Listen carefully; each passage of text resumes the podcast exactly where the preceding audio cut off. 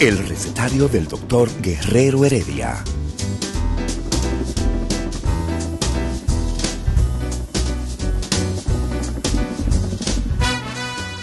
Una respuesta para cada pregunta.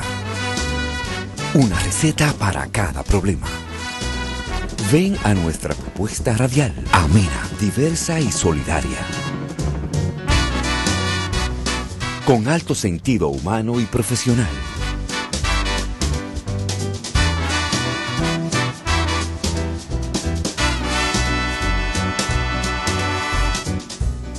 Buenos días. Bienvenidos al recetario del doctor Guerrero Heredia.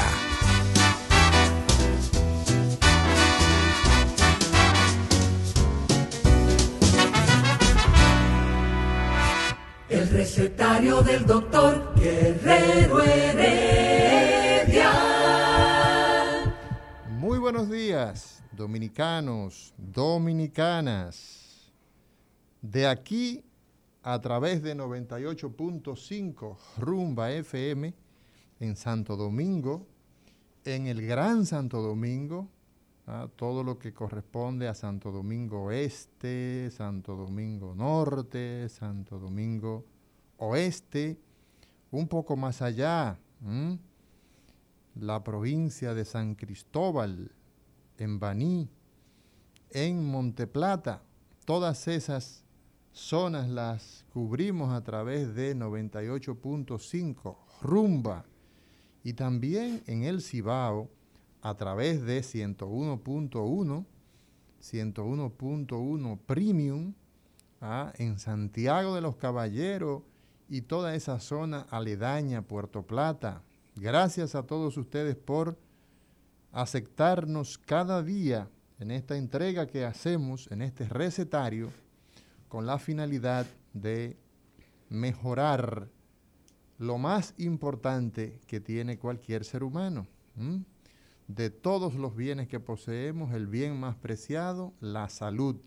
Y el contenido de lunes a viernes de este recetario tiene como piedra angular fortalecer la salud, evitar la enfermedad. Los de allá, los de allá, los alcanzamos a través de todas las redes sociales. El mundo de hoy es un mundo pequeñito. ¿Por qué? Porque a través de la WW, ah, a través de la Internet y todas las plataformas digitales que hoy es un mundo muy horizontal.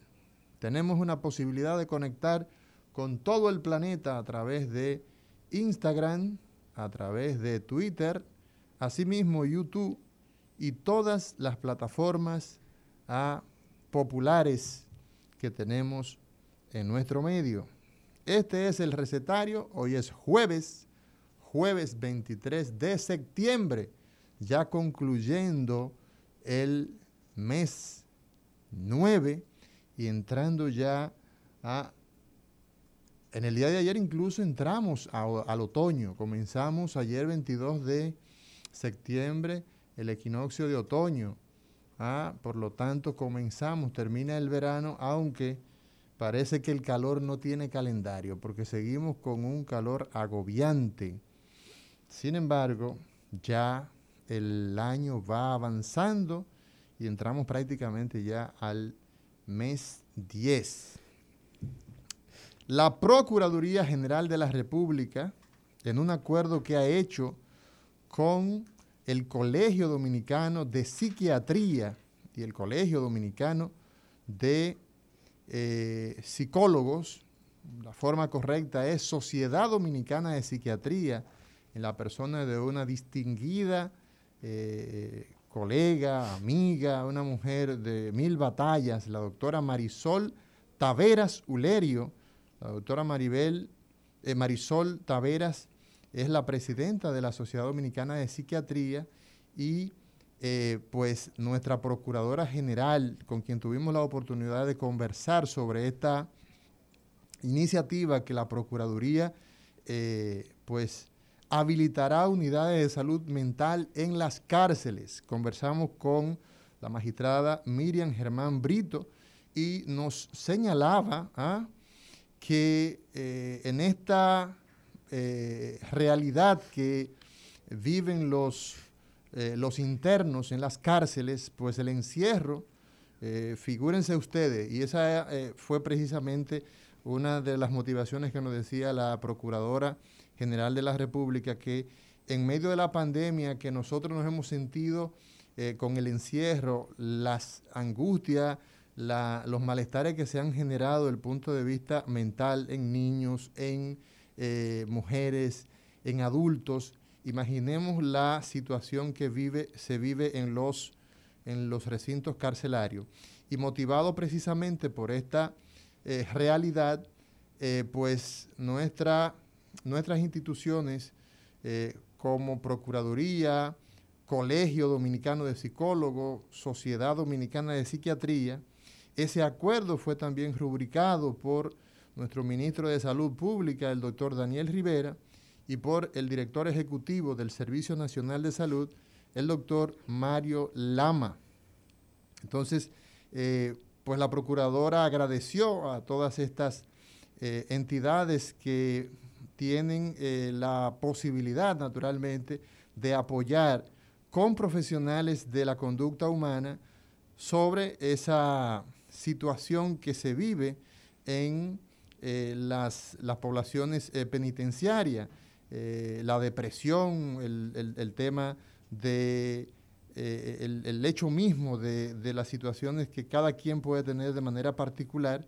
Entonces, fue la motivación principal. Las dos primeras unidades se van a instalar en los centros correccionales y de rehabilitación Najayo Hombre y Mujeres eso será en San Cristóbal, y bajo eh, el modelo de la gestión eh, penitenciaria. De manera que felicitamos esa iniciativa porque uno de los problemas más eh, importantes que vemos es la, los problemas de salud mental. Salud, recuérdense que tiene que ver con también el bienestar psíquico, el bienestar mental.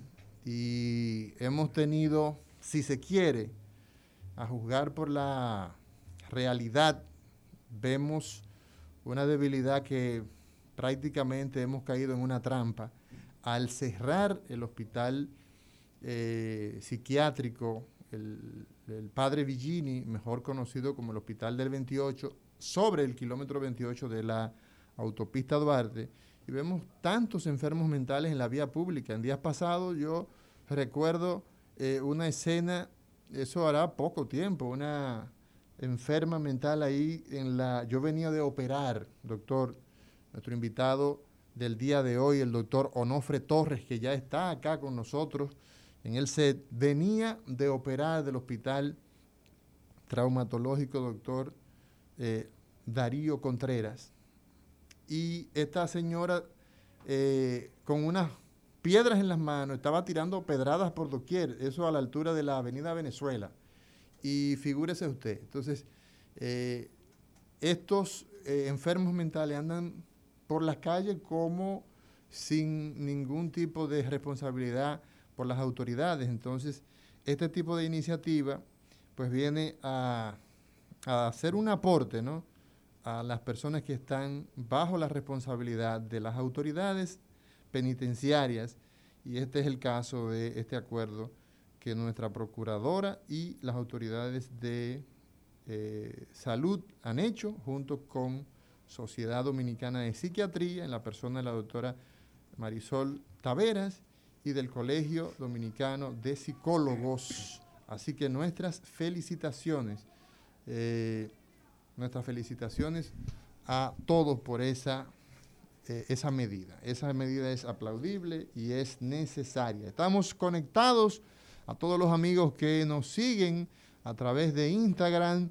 Vamos a estar en contacto con ustedes. Ya estamos en contacto con eh, los amigos de Instagram y lo hacemos a través de recetario a través de recetario RD Heredia. Así que saludos a todos los amigos, saludos a Joaquín Pulgar, a Colette Piuyá, a tantas personas que nos siguen cada día. Vamos también nosotros a ver cómo enlazamos con las personas eh, que, a ver si, nos permiten, si nos da la autorización a Patricia Núñez, eh, si nos da la autorización eh, para conectarlo también con la gente que nos sigue a nosotros en nuestra red personal.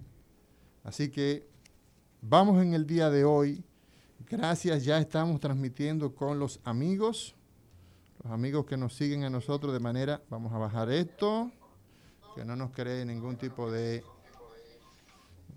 de problema de audio. Bueno, hoy tenemos un tema quirúrgico, un tema que tiene que ver con resoluciones a, que se resuelven en el quirófano. Hoy tenemos al doctor Onofre Torres, quien es cirujano general eh, y ha tenido un entrenamiento a lo largo de su eh, carrera, ¿no? En el área de cirugía laparoscópica. La cirugía laparoscópica eh, es una de las, digamos, de las técnicas que en los últimos 20 años podríamos decir, doctor, ¿no? Muy buenos días, doctor Onofre Torres. Sí, buenos días a todos los que nos escuchan y nos ven a través de los distintos medios. La laparoscopía va un poquito más allá. Sí. Eh, ya tiene... En nuestro país, por ejemplo, ¿de cuántos años estaríamos hablando, más o menos? Según la historia de la cirugía, eh, de, los datos que uno, que uno tiene, anda alrededor de los 90 y algo, 90 A nivel, a nivel mundial, ¿no? Eh, en Latinoamérica el primer caso que se registró fue como en el 87, 88 en México. Exacto. Ya luego en Alemania por los años 80 bajito también ya se estaba implementando la laparoscopía, o sea que no es tan, tan, ni tan reciente, pero tampoco que tiene tanto tiempo que se está implementando. Ahora, el boom del procedimiento laparoscópico, sí, estamos hablando de los últimos 20, 25 años, donde ya más se ha desarrollado como técnica para los procedimientos ¿Qué es la cirugía laparoscópica? Porque muchas veces eh, cuando las personas oyen hablar de la cirugía laparoscópica, hablan, no, es que es una cirugía con láser. ¿Qué es la cirugía laparoscópica, doctor Onofre Torres? El término laparoscópico eh, se utiliza para describir un tipo de procedimiento mínimamente invasivo, es decir, un procedimiento que se hace a través de pequeñas incisiones en el cuerpo. Se hace a través de unos pequeños orificios milimétricos, 5, 10, 15 milímetros, generalmente entre 5 y 10, se introducen unos dispositivos especiales y a través de una cámara se visualiza la estructura en la cual se va a realizar el procedimiento quirúrgico y entonces eh, se aborda eh, al paciente. ¿Cuáles son las principales cavidades, digamos? ¿Cuáles son las principales zonas de nuestro cuerpo que podemos utilizar la cirugía laparoscópica? Bueno, yo diría que prácticamente ya el término laparoscópico ha ido cambiando un poquito también y usted también que tiene conocimiento de eso más se ha, ido hacia lo que es laparoscópico y endoscópico. Y ya por esa vía prácticamente se, aborda todo lo que es el cuerpo humano. Por vía endoscópica, se, por ejemplo, en el caso de otorrino se abordan todas las cavidades, tanto fosas nasales, conducto auditivo, etcétera, etcétera. En, lo que tiene que ver con la laparoscopía, eh, abdomen, tórax, el caso de, del tórax eh, ya tiene mucho, eh, mucho campo de la cirugía mínimamente o sea, podemos operar muchas estructuras en el tórax. En el tórax, en el abdomen, obviamente la, casi todas las cirugías de abdomen que se realizan se hacen ya por, la paroscopía, de pared abdominal, las hernias. Prácticamente todos los procedimientos que se hacen por eh, de manera convencional ya se pueden hacer de manera abierta. Entonces, eh, esto significa, doctor, que, por ejemplo, cuando yo estudiaba medicina, y usted también, aunque yo debo llevarle unos, unos añitos, ¿no? Lo clásico era, ya estaba la cirugía laparoscópica, pero uno encontraba, de 10 cirujanos, podía encontrar uno, a lo sumo dos, que ya estaban, eh, quizás empezaban en esa curva de aprendizaje, pero eh, no era tan habitual. Y lo clásico era que un paciente que se iba a operar de vesícula, ¿ah? le iban a sacar la vesícula por piedras o iban a hacer una eh, cirugía eh, a nivel de, digamos, de eh, apéndice o lo que fuese, era con el bisturí, era abierta y, teníamos entonces una incisión de unos 7 centímetros, Existía 8 una centímetros. terminología que, que decía grandes cirujanos, grandes incisiones. Sí, sí, sí, sí, sí, sí. O sea, mientras- Eso era clásico. sí. Mientras mejor era el cirujano, Más grande el tajo era más Así grande. O sea, la incisión iba desde el apéndice sifoide ¿eh? Hasta el pubis. hasta el pubis. Y lo abrían como un plátano para tener una buena exposición. Exposición, exactamente. Y eso, evidentemente, que en esa época era, era lo que correspondía. Hoy día, ¿cuál es la proporción de pacientes que se llevan a cirugía? ah? Digamos, esas cirugías como la vesícula, esas cirugías como las hernias, esas vesículas, esas cirugías que son programadas, ah, frente a lo que hacemos por vía abierta. Bueno, ha ido eh, incrementándose cada vez más eh, la modalidad mínimamente invasiva en los procedimientos. Actualmente hay un procedimiento que es el estándar, el gold estándar, que es para el de la cirugía de vesícula. Eh, ya otros, y el apéndice también ya se está utilizando mucho el abordaje laparoscópico, pero todavía, eh, si lo ponemos eh, eh, en una balanza, todavía está un poquito más inclinada hacia el método abierto, porque en la formación del, del cirujano todavía no está tan establecido el, el- el abordaje laparoscópico. Obviamente Para el que apéndice. En la formación eh, se ha ido aumentando debido a que cada vez más se va incursionando en ese método y los eh, que están haciendo la especialidad, los residentes, se va- van saliendo mejor formados en, lo que es la cirugía mínimamente invasiva. Pero básicamente en los hospitales obviamente que, tienen eh, ese- esa facilidad de, de ofertar ese procedimiento, eh, el 99% se hace por vía laparoscópica de cirugías de vesícula, por De ejemplo. vesícula, la De vesícula. Ya otros procedimientos eh, son un poquito más complejos y obviamente ameritan otro tipo de entrenamiento y eso ha, ha dificultado un poco que se haya expandido o que se expanda más eh, eh, el abordaje laparoscópico para otros tipos de patologías. Pero hoy por hoy la, la- la vesícula la estamos operando en la República Dominicana y en el mundo, ¿por qué no? Por vía mínimamente invasiva. Exacto. Sería la excepción a la regla que el paciente que tenga problema en la vesícula se opere de manera eh, convencional, abierta, De forma tradicional. de forma tradicional. ¿Qué beneficio aporta, doctor Onofre Torres, cirujano general, laparoscopista? ¿Qué beneficios aporta a un enfermo el sacar su vesícula, por ejemplo, por vía laparoscópica?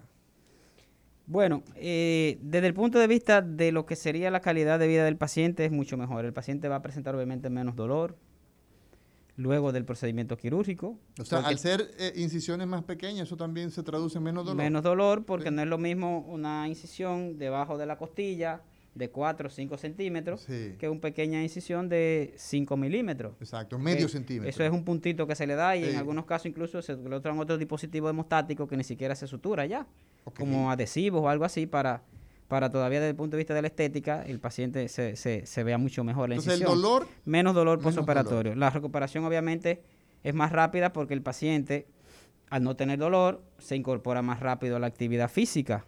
habitualmente los pacientes a nosotros nos gusta, los que somos quirúrgicos, que esos pacientes empiecen a caminar lo antes posible. La deambulación temprana. Esos pacientes primero toleran más rápido la dieta porque hay menos eh, manipulación de órganos. Exacto, no se le pone la mano a las tripas. Mm, ¿ah? Al tubo Exacto, sin embargo, no un procedimiento toca. abierto hay que eh, meter compresa, que se para aquí, traccionar más el hígado y eso obviamente Y se eso- traduce en más dolor porque mientras más tú eh, movilizas tejido, traccionas tejido, esa, esa tracción genera dolor. La manipulación de- de- que hacemos cuando tocamos las asas intestinales, intestino delgado, eso entonces eh, eh, produce que eh, el- el- las personas tengan menos eh, posibilidad de ingerir eh, en menor tiempo. ¿es Sí, así? porque se, se ha asociado el hilio, por ejemplo, posoperatorio, hilio ¿Qué es que separa el intestino, ¿verdad? Como que hace un receso. Ajá, cuando se toca. Cuando se toca, o sea, la manipulación se relaciona un poco con lo que es la aparición de hilio posoperatorio. Entonces el paciente, por eso se envía también a, a deambular de manera rápida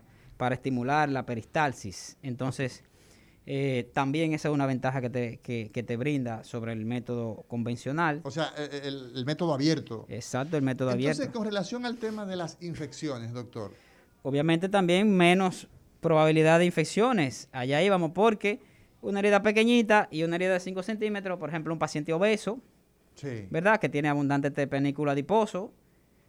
La- el riesgo de que esa herida, aunque se tomen todas las medidas de asepsia y antisepsia que todos conocemos en los quirófanos, para evitar que eso suceda, eh, no es menos cierto que mientras más exposición tiene, hay mayor riesgo de que eso O se sea, infecte. Una herida más grande Mayor equivale a riesgo mayor riesgo de infección. de infección. ¿Quiénes se infectan más, doctor Onofre Torres, invitados del día de hoy de este recetario? ¿Los flacos o los gordos? Es indiscutible que el, el obeso tiene más susceptibilidad. ¿Por qué? Porque al tener mayor panículo adiposo, Sí, esa grasa que se encuentra ahí, eh, su irrigación no es muy rica. sí. Y entonces se generan lo que se conoce como espacios muertos. Cuando usted abre, que luego cierra, hay espacios que se quedan hasta que eso cicatrice. Ahí se puede acumular líquido, que forman lo que se conoce como seroma. Ese seroma puede ¿Qué- facilitar ¿Qué, es el seroma, doctor? La acumulación de líquido seroso Ajá. que se produce producto de la misma eh, eh, inflamación del tejido, porque la, la cirugía es un trauma. Es un Lo que pasa es que es controlado, se controla con anestesia para que el paciente no sienta dolor. Exacto. Y Pero- con medidas hemostásicas y- para que no sangre. Exacto, pero eh, se Pero está haciendo una injuria al es paciente. una puñalada que usted se le le da, está haciendo ¿verdad? una injuria al paciente. con, un, con un propósito de beneficiar, pero no deja de ser no de agredir, en este caso de resolver un problema. Exacto. Entonces, pero es una agresión que Es se le está haciendo. Entonces, el cuerpo reacciona a esa agresión y dentro de esa cascada inflamatoria se produce esa acumulación de, de líquidos que puede entonces infectarse y, colonizar bacterias y por ahí iniciar un proceso infeccioso.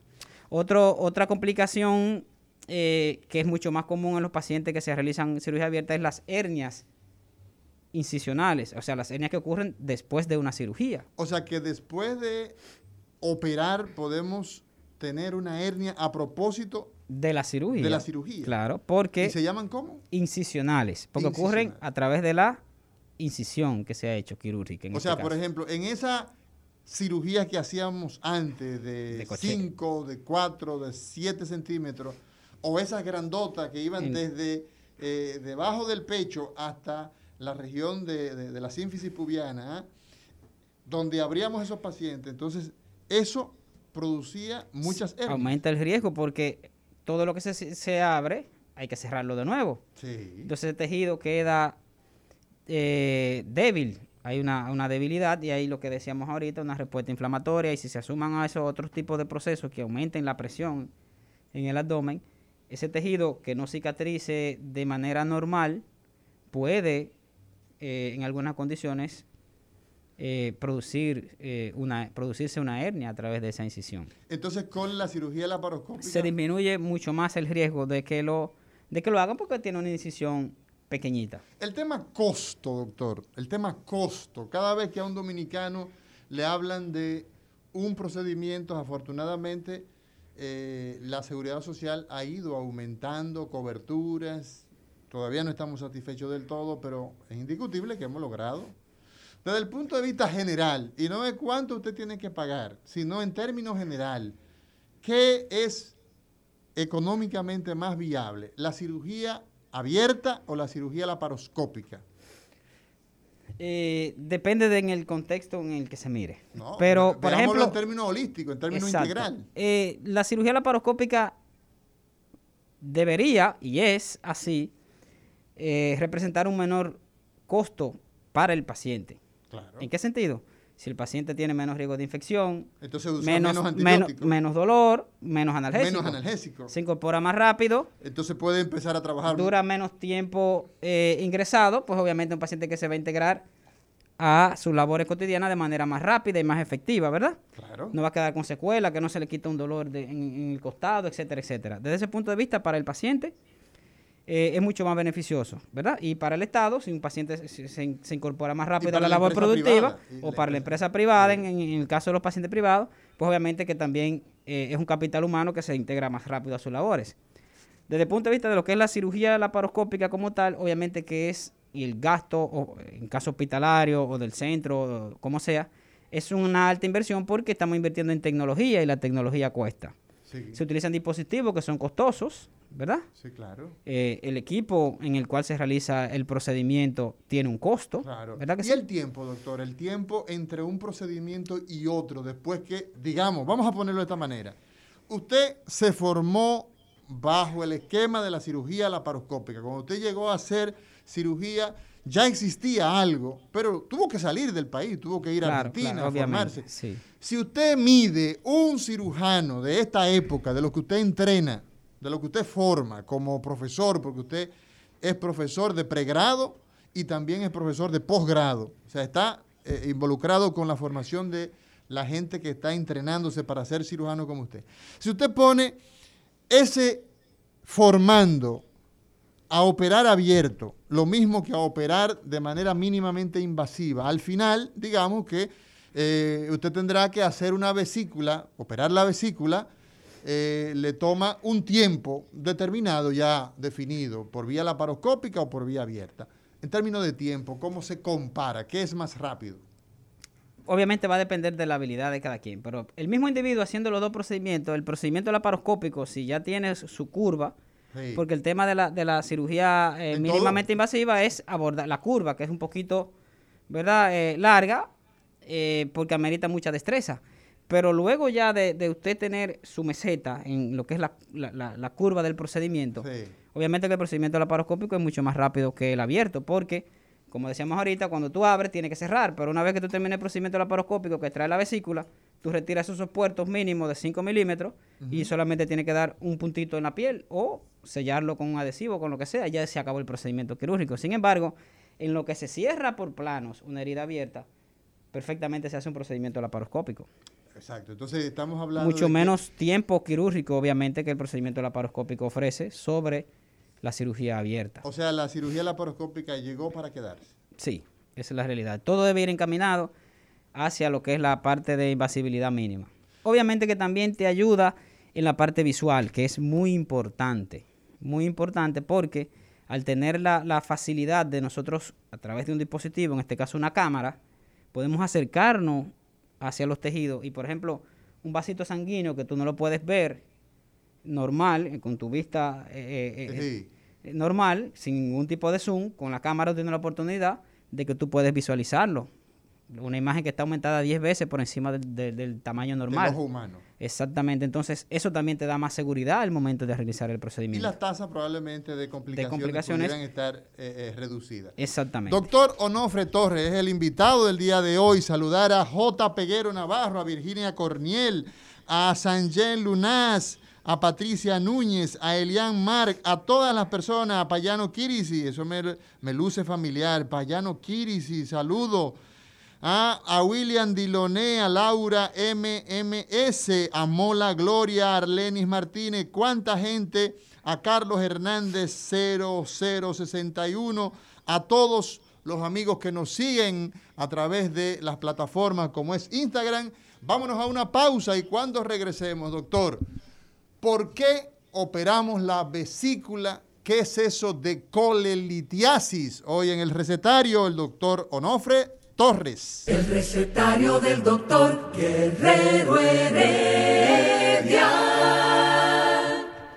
Bueno, continuamos hoy, hoy jueves 23 de septiembre, ¿ah?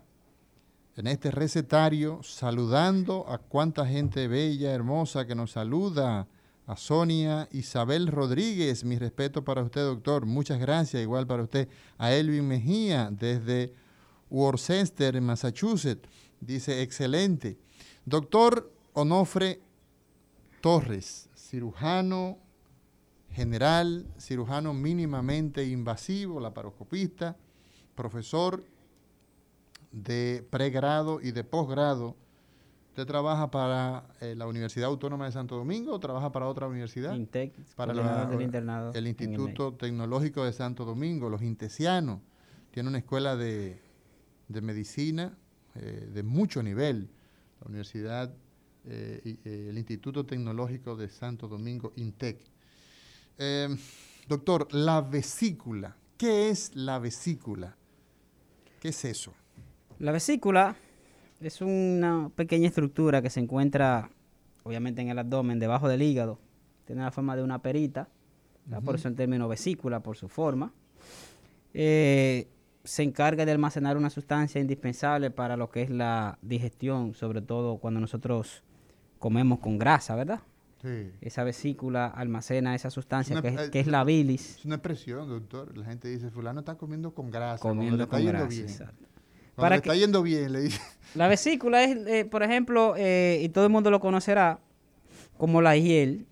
Sí, ¿Se recuerda? el pollo, el pollo, la parte verde que tiene, que es la hiel, que si se, si se rompe, que se pone amarga, eso es la vesícula. Sí, sí, sí, sí, Eso es la vesícula. Nosotros tenemos ahí una hiel. Entonces tenemos eh, un, un almacén de hiel. Exactamente. Que es la vesícula. Exacto. Entonces la función de eso es producir digestión de... Ayuda en la digestión. La bilis se produce en el hígado, ¿verdad? La vesícula funciona como una especie de almacén para tener un contenido extra de esa sustancia. Entonces luego que, la, que, la, que nosotros comemos, que el contenido pasa del estómago al intestino delgado, específicamente al duodeno, entonces la vesícula se contrae y envía esa sustancia al intestino para que esos compuestos se, se, pongan, se dividan en sustancias más simples y entonces podamos absorberlo y convertirlo en nutrientes, ¿verdad? Eso significa entonces, a ver si, si, si entendí, a ver, si usted empieza a alimentarse y eso comienza pues en la boca, ¿no?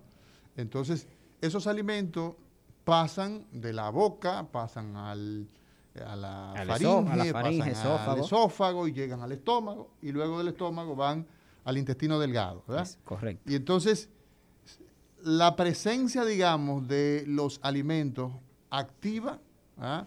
sí, en el caso de sobre todo las grasas, va a activar a se, liberan unas sustancias eh, eh, y una de ellas estimula la contracción de la vesícula, que ella se contraiga para que impulse. Y, cuando cuando dice que se contrae es como que se, eh, como si se apretara. Se aprieta, exacto, se aprieta y entonces envía un caño de bilis, ah, hacia el intestino. Y entonces eso produce que esos alimentos se pongan más pequeñitos para que las células sean capaces de, absorberla. Exactamente, esa es la, la, correcta. entonces, doctor, si esa estructura es una estructura que tiene eh, esa noble función, ¿por qué hay que operarla?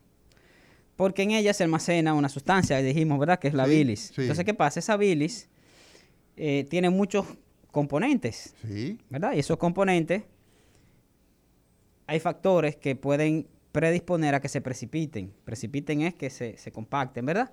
Y se formen cálculos, piedras. Ah, las piedras. Las famosas piedras en la vesícula. En la vesícula. Sí, sí, sí. Hay otro proceso menos frecuente, pero también pueden predisponer, sobre todo, por ejemplo, en pacientes que son diabéticos, pacientes obesos, que la vesícula, aunque no tenga cálculo, puede inflamarse, ¿verdad? y ese proceso se conoce como la colecistitis, que no es más que una inflamación de la vesícula biliar. Entonces, siendo la vesícula un almacén que tiene un papel importante en la digestión, puede formarse en ella piedras. Sí. Los famosos cálculos, ¿verdad? Como decimos los médicos, y que la gente a esto le llama piedra. Piedra. Son piedras. Son piedras, ¿verdad? Piedras literalmente. Bueno, entonces también se puede enfermar con inflamación. ¿Y usted decía que se llamaba esto? Colecistitis. Colecistitis. ¿Y por qué colecistitis? ¿Dónde viene eso? Son términos. Itis es el término inflamación. Inflamación, exacto. Y de la vesícula biliar o de las vías biliares. En este caso, como es de la vesícula, colecistitis. Ok, ok, ok. Es un nombre compuesto. Entonces es una inflamación. Una inflamación de la, vesícula. Y entonces, por esa razón, también nosotros eh, eh, tenemos que operar la vesícula. Eh, hay un, en este caso hay un poquito de controversia en lo que es el manejo, obviamente entre la parte clínica y, la quirúrgica. A veces se recomienda eh, el manejo clínico. ¿Qué es manejo clínico? Eh, analgésicos, antiinflamatorios, bajar, el bajar el proceso inflamatorio y luego entonces plantearse la cirugía y ahí hay un poquito de controversia. Otros cirujanos también son, son más partícipes de una vez que ya se inicia el proceso inflamatorio. Si se, si se, obviamente si se evidencia que es un proceso que no, que no viene de mucho tiempo, ¿verdad? que no es un proceso crónico, de inflamaciones crónicas, se pudiera valorar realizar el procedimiento eh, en, ese, en ese momento. Entonces, esas serían, digamos que las dos indicaciones más frecuentes de cirugía de, cirugía de, la vesícula. Exacto. Las piedras y la inflamación. Entre las dos, ¿cuál es más frecuente, doctor? usted, por ejemplo, que opera muchas vesículas, que la hace prácticamente semanal varias veces, ¿qué es lo que más opera? la inflamación o las piedras en la vesícula? Yo diría que a veces ambas. Sí. ¿Por qué? 50, Porque, por 50. ejemplo, a veces hay un porcentaje alto de pacientes, alrededor del 60-70%, que son asintomáticos. Por ejemplo, usted y yo hasta ahora no, no tenemos piedra en la vesícula. ¿Por qué? Porque no no. nos hemos hecho ninguna sonografía. Esa- bueno, Pero eh, usted va y se hace una sonografía y, y le dice, tiene piedra en la vesícula. Sí, pero no está Pero ese es asintomático, no tiene síntomas, no le ¿verdad? da- Generalmente- ¿Cuáles son los síntomas? Vamos, después que usted Exacto. concluya su comentario. Eh, entonces, están muchos pacientes con cálculos, con piedra, Que pero no tienen Que síntomas. no tienen síntomas. Van por otra causa al médico, Sí. le da un dolor que a veces ni siquiera se relaciona con, con el problema de la vesícula. Le hacen una sonografía y salió con piedra en la vesícula. Entonces va ¿Todavía donde- se hacen sonografía, doctor? Claro, claro, claro. Son útiles al día de Muy hoy. útiles, claro que sí. Y tenemos resonancia y todo, y, y todavía. Lo que pasa es que, por ejemplo, el, el- cuando tú sospechas de, de patología de, la- de vías biliares, específicamente de la vesícula, el gol estándar, el estándar de oro, es la sonografía. Excelente. Entonces, Porque utiliza la ondas líquidas, ¿verdad? Y la, onda- y, y la vesícula, como tiene líquido, es hasta ahora el mejor método para tú El visualizar mejor. la vesícula. Por claro. encima de la tomografía, doctor. Claro. Y de la resonancia. Eh, de la resonancia veríamos por ahí viene la parte de costo-beneficio y la complejidad de una resonancia. Una sonografía son cinco minutos Son cinco minutos y, y, y y- se diagnostica inmediatamente. Exacto. Entonces, la forma de nosotros darnos cuenta es por medio de sonografía. Sonografía. Obviamente, ah, ayudado con los signos y síntomas que te hacen sospechar que el paciente puede tener un problema en la vesícula. ¿verdad? Exacto. Entonces, existe una gran cantidad de personas con piedra, pero que no Sin tenemos síntomas. síntomas. Vamos a decirlo Entonces, así. exactamente. Entonces, a esos tipos de pacientes hay que explicarle. Porque, ¿qué pasa? La vesícula, decíamos que se contrae y envía el contenido al intestino, pero ese contenido viaja por un pequeño conducto, ¿verdad? Que es la conducto biliar principal. El conducto Biliar, biliar. principal. Exacto, biliar porque lleva la bilis, viene desde el hígado. Sí. Cuando se une con el conducto de la vesícula, entonces continúa hacia abajo. Es una Exacto. red de tubos que tenemos, una tubería. Sí. Si un cálculo de eso, sobre todo los que son Una pequeños, piedra de una piedra de esas, de lo que, sobre todo las que son pequeñas, en una contracción viaja, puede ocluir, tapar ese conducto principal, entonces crear un gran problema al paciente. ¿Verdad? ¿Por qué? Porque el paciente no puede entonces expulsar la bilis. La, la vida entonces se queda, se, Se, queda, congestiona el hígado, el paciente se pone amarillo. como un pollito. Es lo que le llaman ictericia, ¿verdad? No es tericia. Que, sí. Eh, tericia, doctor. eh. Exacto. La Mucha- gente le dice tericia, Se- pero el nombre correcto Ictericia. es ictericia. Exacto. Entonces toma un E- tinte ictérico. La orina se pone oscura, También. ¿verdad? Sí. Como, co- como, como Coca-Cola. gaseosa. Sí, sí, doctor, estoy orinando Coca-Cola. Sí, literalmente, o ¿verdad? Valga la o- promoción. O Cola-Cola. Sí, sí, exacto. O- orina oscuro, ¿verdad? Y- Entonces, y, eso es producto de, de ese, ahí viene un mecanismo ya fisiológico que sería un poquito complejo para explicar, porque tiene que ver con no, lo que es la bilirrubina y la lo síntesis. simple que usted está diciendo y muy bien que eh, está llegando a nuestro Hay dos público. compuestos, ¿verdad? Que son la- el urobilinógeno y la estercobilina. Mire, que ya ya, lo- el, ya el producto final. No, no, no. Deje- le voy a explicar ahí. para que lo entienda.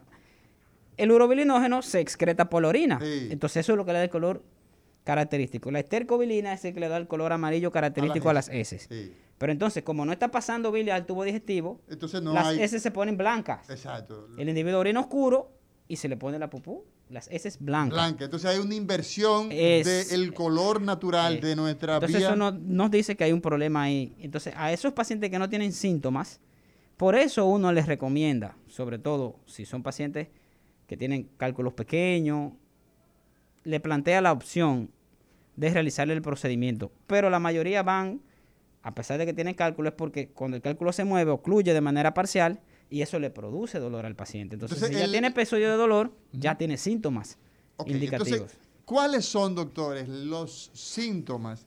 Ya nos ha dicho un signo que no quisiéramos encontrar al paciente en, esa- en esas condiciones, que, eh, eh, que esté orinando oscuro y que sus heces sean bien blancas, que eso nos plantea ya un problema no de la vesícula per se, sino ya Pero del a conse- conducto A consecuencia de un problema ya que tenía previo. en la vesícula. En la vesícula. en la vesícula. ¿Cuáles son los síntomas normalmente que los pacientes van a experimentar con piedras, por ejemplo, en la vesícula y con inflamaciones también en la vesícula? Pueden ir desde síntomas vagos, como por ejemplo retardo en la digestión, molestia, pirosis, eh, presencia de mucho eh, eh, eructo, ¿verdad? eh, a síntomas más complejos y más eh, graves, como dolor, por ejemplo, dolor, un dolor insoportable, sobre todo en el hipocondrio derecho, ¿verdad? ¿Dónde queda esa? Eso esa queda debajo de la costilla del lado derecho, ¿verdad? Del lado Ahí, derecho. Cerca del hígado, debajo ahí. Debajo de Que se le puede ir hacia la espalda, incluso hasta el hombro del mismo lado. Se puede acompañar debido a la intensidad del dolor, de mareo, náusea, vómitos, sí, porque es un dolor intenso. Es un dolor, Los médicos le dicen un dolor exquisito. eh, es un dolor Pero de exquisito que no a tiene nadie se le desearía. Entonces, es un dolor eh, eh, fuerte, ¿verdad? De Sí. ese lado.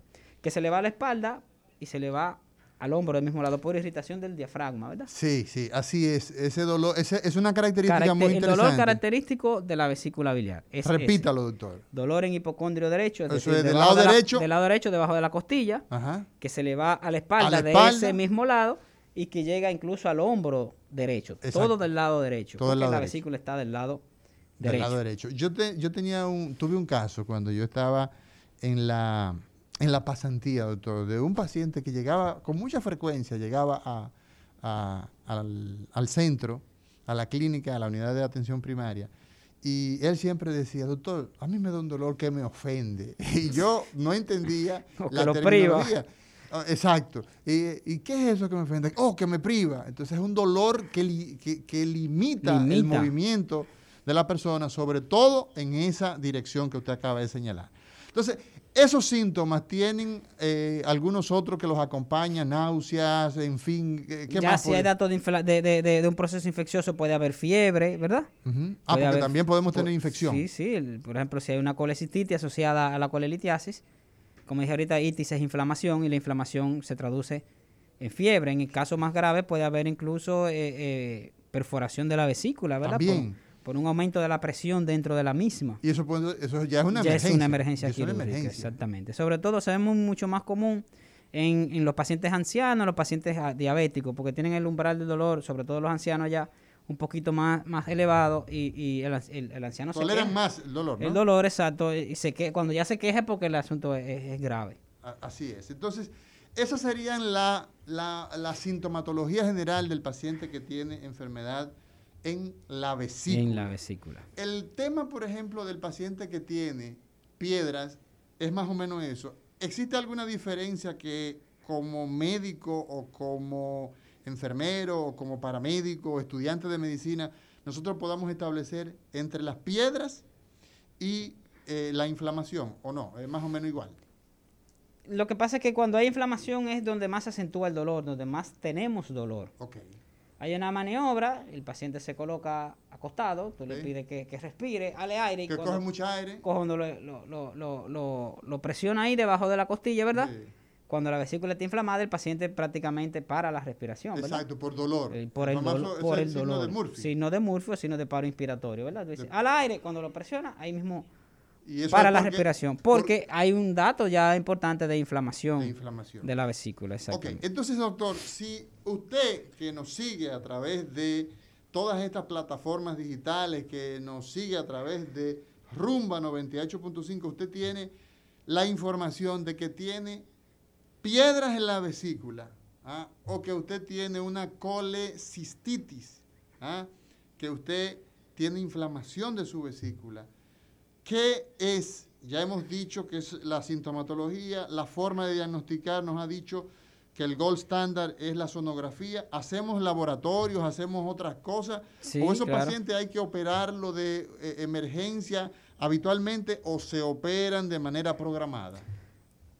Generalmente el- el- los pacientes tienden a mejorar con el tratamiento médico, le dan analgésicos, antiespasmódicos y se preparan ya de manera electiva, es decir, se hacen todas las evaluaciones del lugar, que es lo más correcto, porque hay pacientes que eh, a veces dicen que no sufren de nada Pero son y, cuando, y cuando usted comienza a evaluarlo termina siendo hipertenso, diabético, ya con problemas con, problemas ya prácticamente producto de la diabetes y la misma hipertensión con, con, con indicios ya de problemas renales, entonces ahí se complica más el asunto.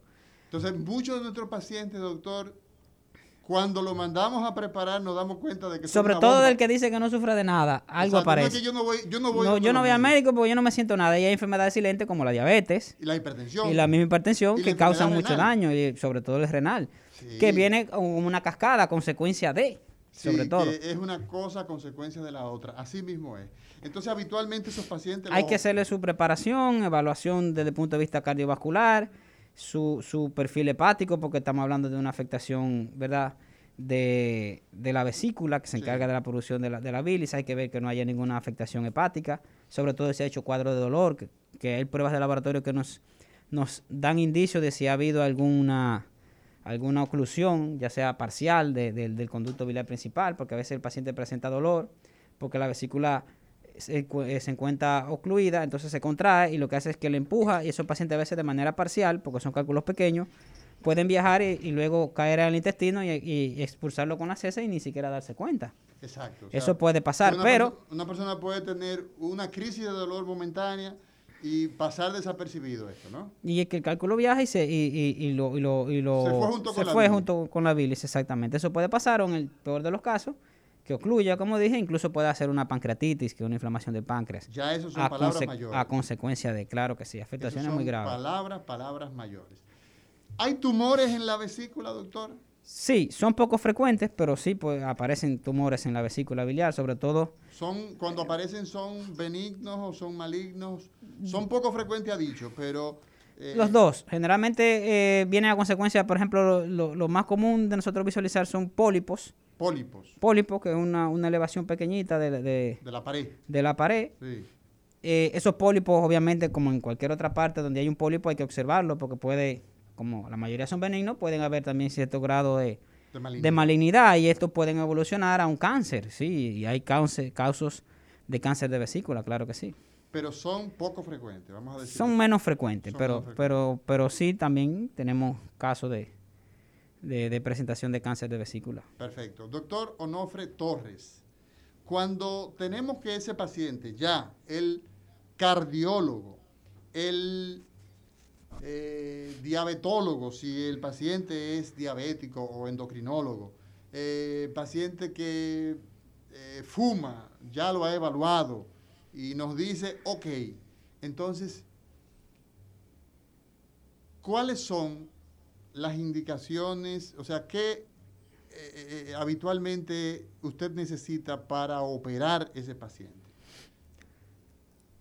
Desde el punto de vista de las pruebas, no, no, ya el paciente está evaluado, ya está todo. ¿Qué usted eh, eh, requiere? ¿Esos pacientes se transfunden? No se ah, bueno, no, depende, porque eh, por ejemplo el paciente, preparar un paciente para cirugía, de vesícula, ¿no?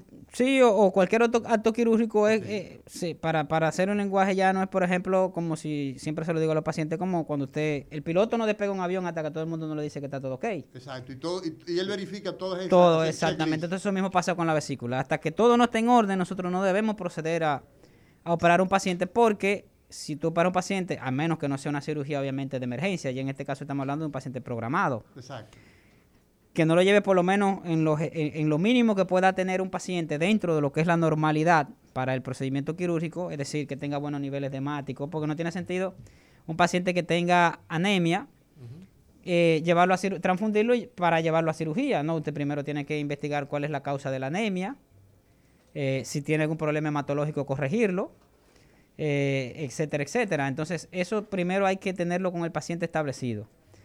Generalmente al paciente, como todo acto quirúrgico, puede tener algún tipo de complicación y la hemorragia es una de ellas, ¿verdad? A veces al paciente se le habla de que tener reservado, sobre todo si no hay un banco de sangre, tener reservado, ¿verdad? Eh, mínimo una unidad de sangre en caso de que se presente una complicación como la hemorragia. Y uno puede resolver en el momento, ¿verdad? Y no salir corriendo en el momento de la cirugía, busquen sangre, sino... Pero eso está eh, a, opción del cirujano y también eh, dependiendo del tipo de paciente. Ok. Cirugía segura. Eh, podríamos nosotros hablar que la República Dominicana, la vía laparoscópica, se puede hablar de que nosotros tenemos cirugías seguras, cumplimos con estándares internacionales. Un poquito de eso, doctor Onofre Torres. Sí, sí, claro. Nosotros, y afortunadamente, debido a la, globalización y las oportunidades que, que tienen, sobre todo los que están formándose, ¿verdad? Recientemente, esa, esa apertura para poder salir eh, hacer los entrenamientos y las especializaciones que, se están haciendo, ha hecho que la República Dominicana hoy por hoy sea una, una de, de las, diríamos, del Caribe, de los que mejor preparado está en, en, esa parte, en la parte de lo que es la cirugía mínimamente invasiva. Eh, yo me atrevo a decir que prácticamente todos los procedimientos laparoscópicos que se hacen, eh, no todos, pero hay personas aquí que tienen la preparación para, para realizarlo, al igual que cualquier otra parte fuera del país. El turismo en salud, que se ha estado hablando durante tanto tiempo, eh, tenemos más o menos unos 10 años que el país pues viene hablando de, del desarrollo del turismo en salud y teníamos la semana pasada al doctor eh, Otoniel Díaz, quien fue presidente de la Sociedad eh, Dominicana de eh, Cirugía Plástica, y él nos decía que uno de los rubros eh, en turismo en salud que tenemos más, más ágiles es el de cirugía plástica y reconstructiva. Pero también vemos pacientes que vienen eh, eh, de nuestra diáspora que vienen a operarse acá, que no tienen seguro en los Estados Unidos y prefieren venir acá. Por asunto de, costo-beneficio, claro, claro. En el caso de, de, la cirugía de vesícula y eso, el turismo en salud, eh, podríamos hoy hablar de que hay, ustedes también tienen casos de personas que prefieren venir acá y, que, y que se opera. Es poco frecuente. En mi caso particular solamente he tenido un solo caso de personas que me han contactado, viven en Estados Unidos, no tienen seguro, obviamente les resulta mucho más económico hacerlo aquí que allá. Eso en, el caso específico de la cirugía laparoscópica, pero cirugía mucho más compleja que demandan eh, mayor gasto, ¿verdad? Hay otros tipos de, cirugía que sí también en, la parte que usted se refiere del turismo en salud ha tenido un gran repunte, por ejemplo la cirugía metabólica, la cirugía bariátrica.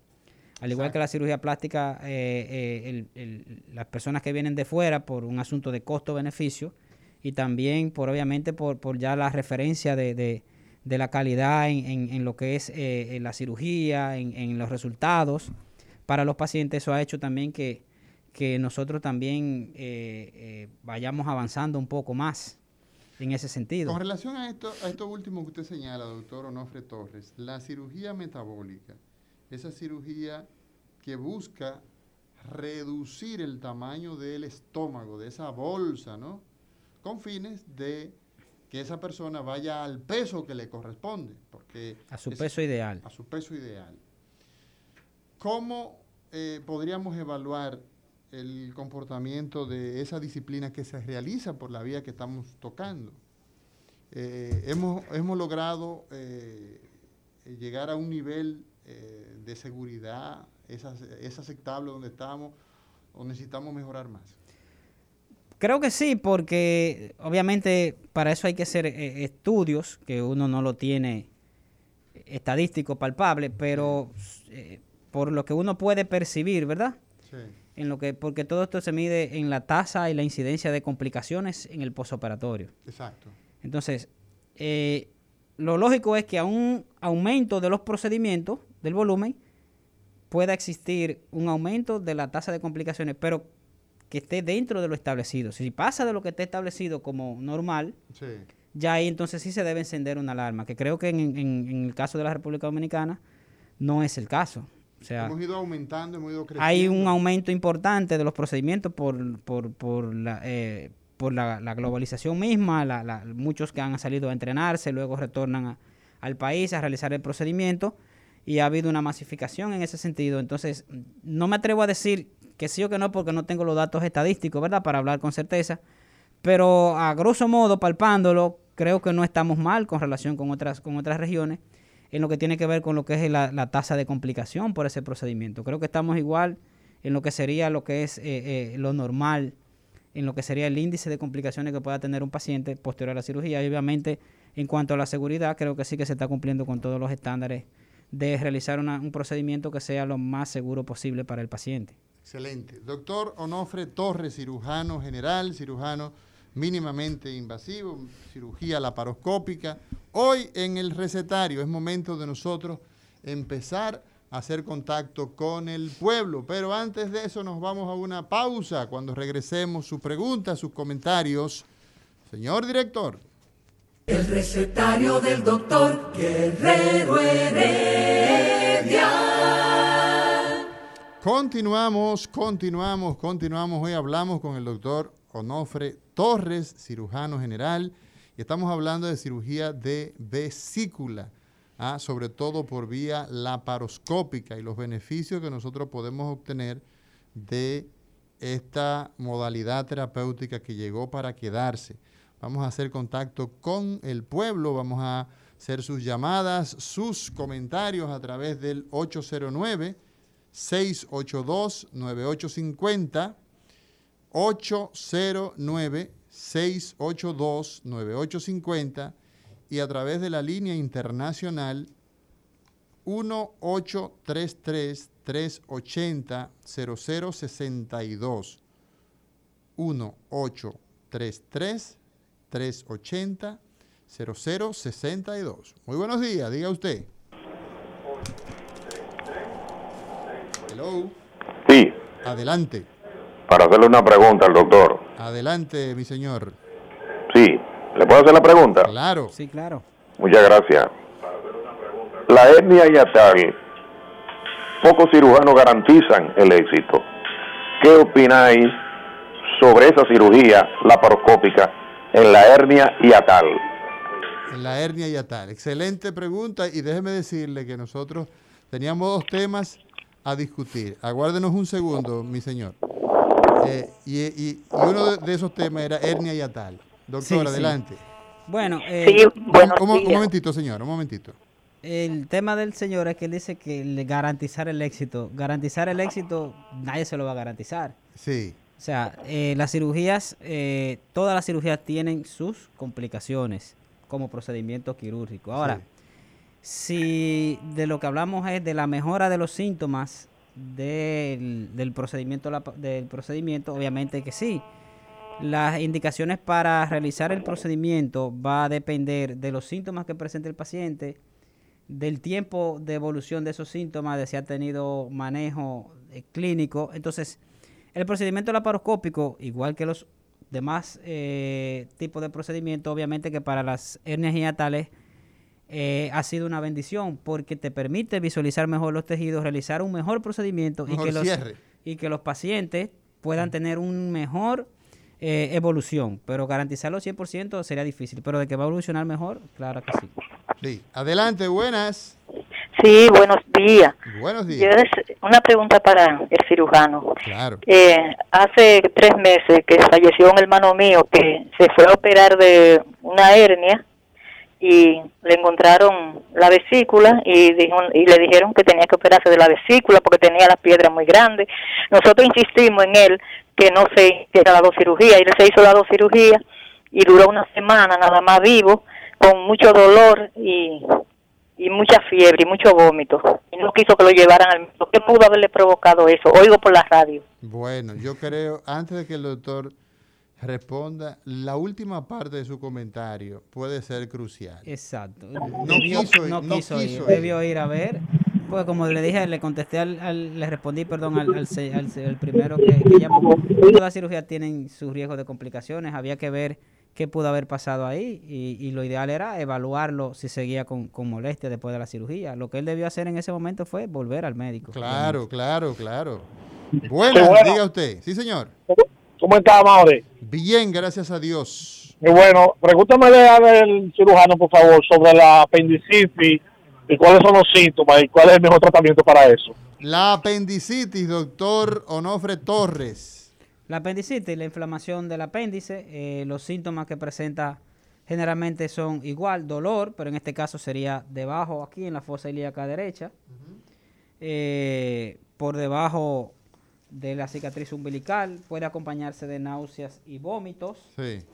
Eh, el procedimiento, el abordaje, igual, puede ser abierto laparoscópico. El laparoscópico, obviamente, que ofrece un poquito más, aparte de la seguridad, produce menos riesgo de complicaciones como infección, porque si, por ejemplo, eh, esos líquidos se encuentran localizados en un solo sitio, puede el paciente por vía laparoscópica aspirarse, ¿verdad? Y evitar que el paciente haga una peritonitis. Haga una peritonitis o que se le infecte la herida luego de la cirugía, porque si sale a través de la, de la pequeña incisión que hacemos, ese líquido que tiene, sobre todo si está complicada, eh, el riesgo de que haya una infección de la herida es mucho mayor. Saludar a Sangel Lunás, a Juan Carlos Núñez, a Sonia Isabel Rodríguez, a Elvin Mejía 95. Saludar a, a la doctora Denise Bello, a Lewis GDL, a Obeli García. Esa parece, me parece familiar. No sé, no, no, no sé quién será, pero me Hello. parece familiar. A Amani Uceta, a todos los amigos que nos siguen. Buenos días, diga usted. Buenos días. Eh, dos preguntitas, por favor. Sí, señor. Quiero saber eh, qué aconseja el doctor para evitar los las piedras en la vesícula y por otro lado, si es cierto que el uso del aceite de oliva con, con limón mezclados, tomados, Con, es con- con aceite de culebra. no aceite de oliva. De oliva. aceite de oliva es para la cintura. Oye, Oye, oye, el otro.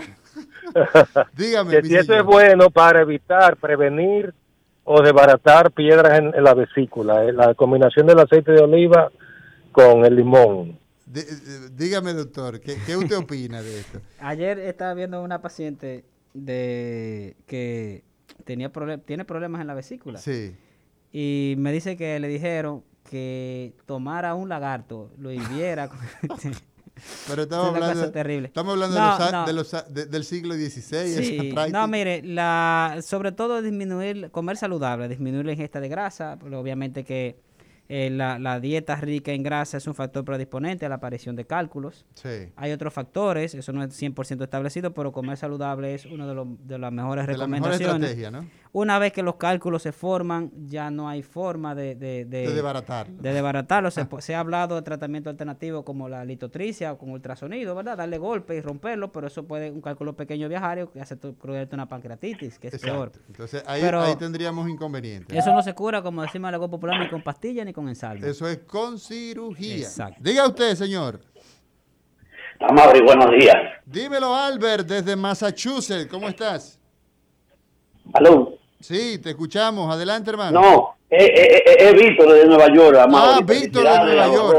Hola, hola. Tú estás, tú Doctor. estás, escúchame, tú estás con Abinader por allá, estás con Leonel en Nueva Sí, York. sí, sí, quería saludarlo, pero está, está difícil eso. Eh, a- a- Eh. Abinader está difícil o Leonel, ¿cuál de los dos? Sí, los dos, los, dos están difíciles de llegar. Ah, no, yo voy a hablar Sí. con, yo voy a hablar con el León para que, para que se Hábleme ponga- con el León, que lo quiero saludar y felicitarlo.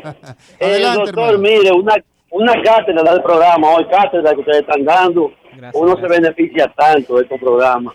Gracias. Doctor, quería preguntarle, mire, a cualquiera de los dos, tengo un familiar cercano con el cáncer no Hodgkin, este, ya con metástasis. ¿Usted cree que se podría lograr algo eh, con la radiación? La, no tengo exactamente la el diagnóstico exacto, pero es no Hodgkin. Hay metástasis y usted cree que se podrían hacer alguna cirugía a la parte ya que tienen metástasis. Muchas gracias. ¿Dónde son las por la- metástasis? ¿Dónde son las metástasis? eh, ti- tiene ya en, en parte de las vías biliares, eh, en el estómago, Sí. o sea, en varias partes, pero no tengo todos los detalles, doctor. Excelente. Bueno, eh, doctor. Ya en este caso ya caería el término de lo que se llama una carcinomatosis, ¿verdad? Eh, a consecuencia del linfoma no Hodgkin. Sí. Entonces ya cuando hay una carcinomatosis, lamentablemente el pronóstico es bastante reservado. Exacto. eh, Sí, buenas. el procedimiento Momentito, resulta mi señor. mucho más eh, perjudicial que el mismo tratamiento paliativo. Así es, así es. Bueno, eh, el doctor Onofre Torres, tomen nota porque muchas personas me están preguntando, ¿dónde encontramos al doctor Onofre Torres? En el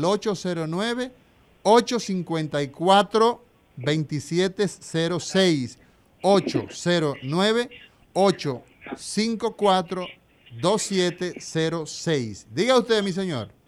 Sí, buenos días. Fíjate, eh, también quiero que el doctor pues, eh, comente sobre la cirugía de próstata con ese método, que, cuál es la frecuencia y si eh, se va, o sea, si está ya generalizada, porque es, eh, un método bastante eh, de, de, de- de corto sufrimiento, diría yo. Sí. Y también, ¿por qué eh, todo ese tipo de, de cirugía, laparoscópica, no se, se, se, se aplican en los hospitales y se dejan, por ejemplo, los especialistas, pues no, eh, que se mandan a los hospitales a hacer ese tipo de cirugía porque para el, para el Estado resultaría más económico ese tipo de cirugía y a la larga, según se ve, se va a generalizar eso en todo el mundo eh, y se va a ir sustituyendo según se vaya se vaya eh,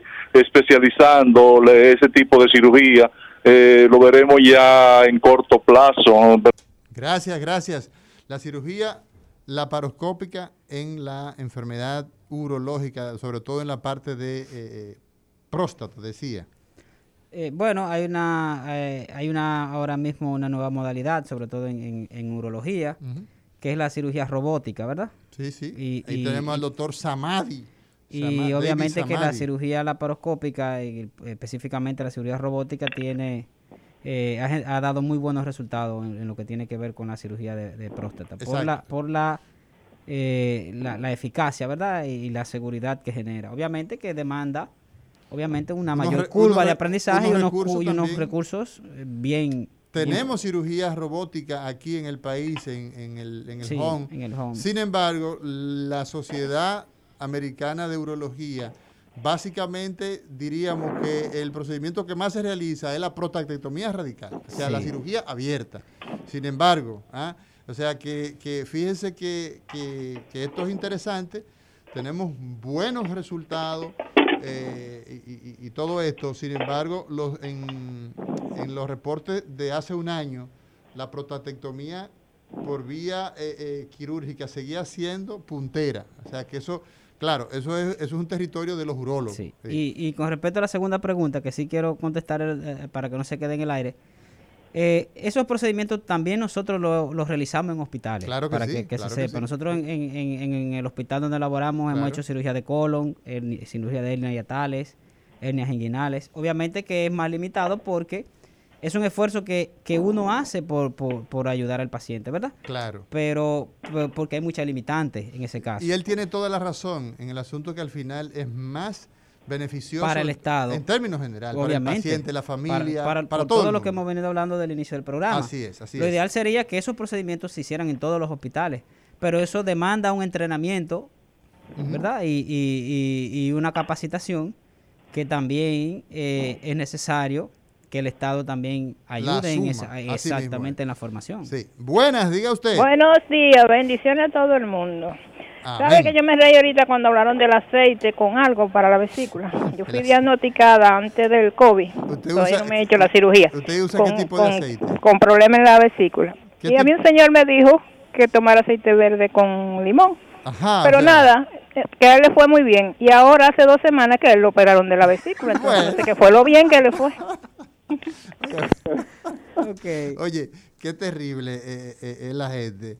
Eh, parece que no le fue muy bien porque hubo que operarlo. No nos reímos, no nos reímos de, de que haya que operarlo. Sino, del hecho de que la gente. Y ocurre mucho, porque todavía tenemos ese mito, hay que romperlo. A veces los pacientes, aún tú lo operas, se lleva más del familiar que del propio cirujano. Claro, tiene, más fe pública. Sí. Eh, lo que dice la Mire usted, una pregunta que nos hacen frecuentemente después que se operan los pacientes, sobre todo también en el caso específico de la vesícula. Doctor, ¿y qué yo puedo comer? Usted puede comer de todo. De todo. Lo único que usted tiene que disminuir la ingesta de grasa porque ya usted no tiene vesícula, su digestión se va a poner más lenta o le puede dar diarrea, ir al baño, pero después usted puede hacer su vida normal y cuando tú lo ves en la consulta, te dicen, doctor, no, mire, yo ni estoy bebiendo leche, ni estoy comiendo pollo, ni cerdo, porque eso pudre la herida. Eso pudre la herida. Dice el paciente, aunque, uno le dice que puede comer de todo sin problema.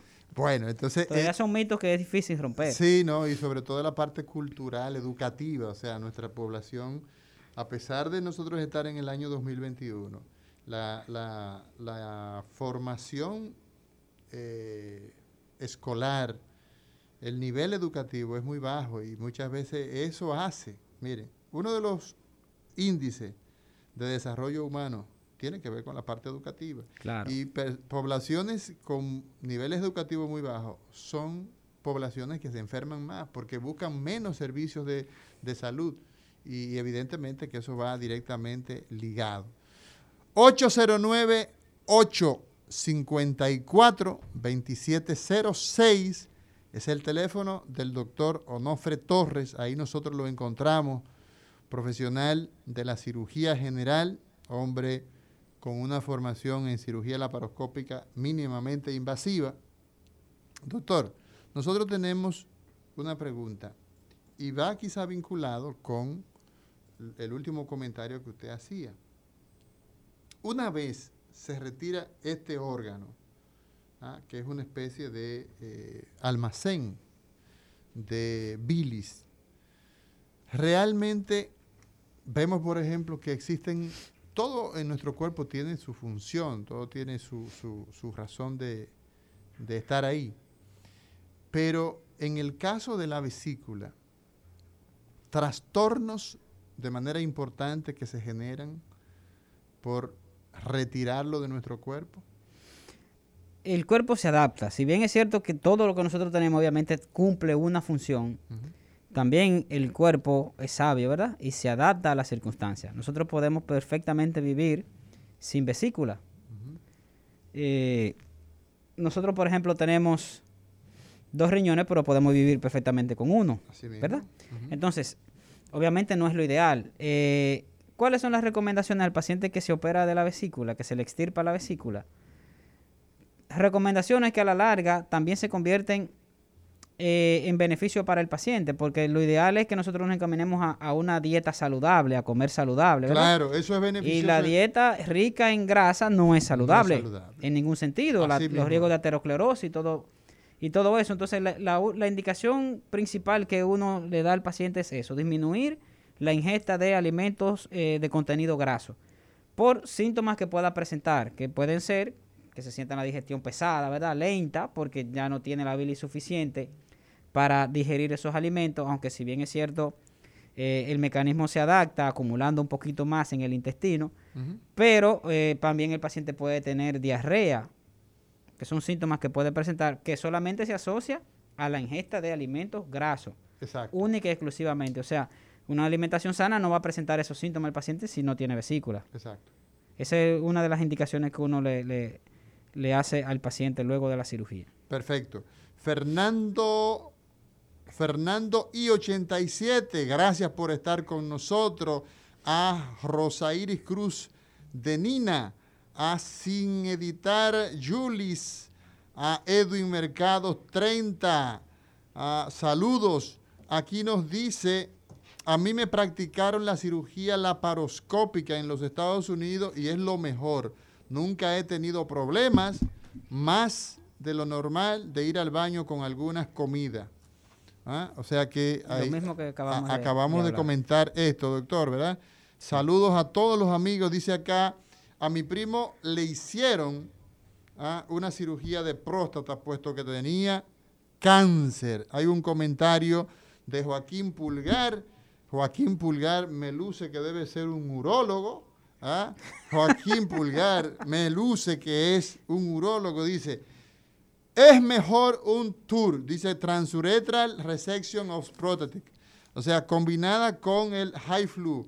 Sí, es ¿ah? probable. Entonces, eh, en lugar de la cirugía radical, dice el señor Joaquín Pulgar, que yo intuyo que es... Es probable, sobre todo por, la modalidad transuretral que sí. Si bien es cierto la cirugía, pero obviamente que ya eso es, el campo de los urólogos, no nuestro campo. Ese es un mundo. Y siempre todo lo que implica radicalidad, obviamente tiene que tener más complicaciones, sobre todo por aquí van, van unos plexos nerviosos, ¿verdad? Importante, la cirugía radical de próstata se asocia con cierto grado de impotencia. Sí, sí, sí, disfunción eh, eréctil. Eso obviamente nosotros no podemos eh, entrar porque no es nuestro campo de, discusión, pero obviamente que todo lo que implique radicalidad, cualquier método que sea igual de efectivo será mejor. Sí, y una cosa interesante, y yo creo ¿ah?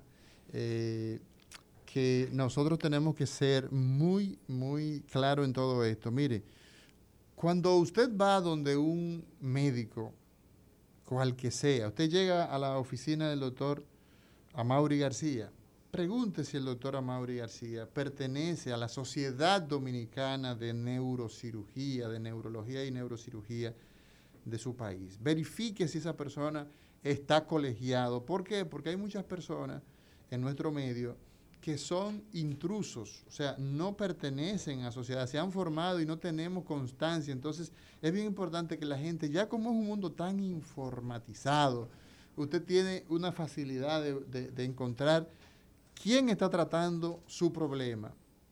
Y digo esto porque, por ejemplo, el cáncer, cuando hablamos del cáncer, no estamos hablando de, una, de un proceso eh, eh, inflamatorio, no estamos hablando de una situación banal. El cáncer es, en muchas ocasiones, ¿ah? llegar a tiempo y hacer el tratamiento eh, radical, como es la cirugía, es crucial para hablar de sobrevida y en algunos casos hasta de, control y de curación. Entonces, cuando hablamos del cáncer, muchas veces la gente, eh, eh, nos acostumbramos, doctor, yo no sé si a usted le ocurre, a escuchar en el mundo mío, en el mundo de, la, de los pacientes con ACV, el paciente con eh, estas situaciones, dice, no, a mí me dio un pre, un pequeño derrame. Eh, un pequeño derrame. O a, mí me dio un comienzo de infarto. ¿ah? Entonces, disminuimos la intensidad del problema para sentirnos eh, menos afectados. Y eso es un problema. Si usted tiene una enfermedad, vaya donde el experto y pregúntele cuáles son las complicaciones, cuáles son las opciones que usted tiene. Porque evidentemente que cuando una persona hace un proceso de dolor debajo de la costilla del lado derecho, se le va hacia atrás, le coge el hombro y eso es recurrente y recurrente y recurrente muchas veces por no atencionarse, va donde la vecina o donde eh, el familiar le da un antiespasmódico, mejora, pero entonces luego termina en sala de cirugía. Y obviamente no es lo mismo un proceso que, sea reciente a un paciente crónico, que es lo que usted define. Un paciente que ha tenido muchos episodios de dolor, obviamente que el pronóstico no es el mismo en cuanto a lo que tiene que ver con la cirugía, que un paciente que se diagnostica temprano. Exacto. Un paciente que tiene cierto tiempo, la inflamación produce que se adhieran otras estructuras como el estómago, eh, el mismo intestino delgado, la vesícula se torna, hay una, hay una, hay una lesión importante que se conoce como vesícula en porcelana, que es cuando la vesícula se pone como una porcelana dura, ¿verdad? Algunos textos hablan de que es una lesión premaligna que puede predisponer al cáncer de vesícula. Pero ya cuando hablamos de una vesícula con las paredes gruesas de, de tanto proceso inflamatorio que que ha padecido, obviamente que la cirugía pierde un poquito lo que es la seguridad. Exacto. Con relación Se a pega mucho al hígado. Claro, y obviamente puede haber más riesgo de sangrado, lesión de otras estructuras porque el tejido está más, más adherido, más firme, más duro, es más difícil de desprender y eso te puede limitar y puede aumentar el riesgo de que una complicación que pueda presentarse después de la cirugía. Así es, así es, doctor. Darle las gracias a todos los amigos, a todas las personas que nos siguen, a la doctora Ruth Almonte que dice, saludos doctor, se escucha con eco, gracias.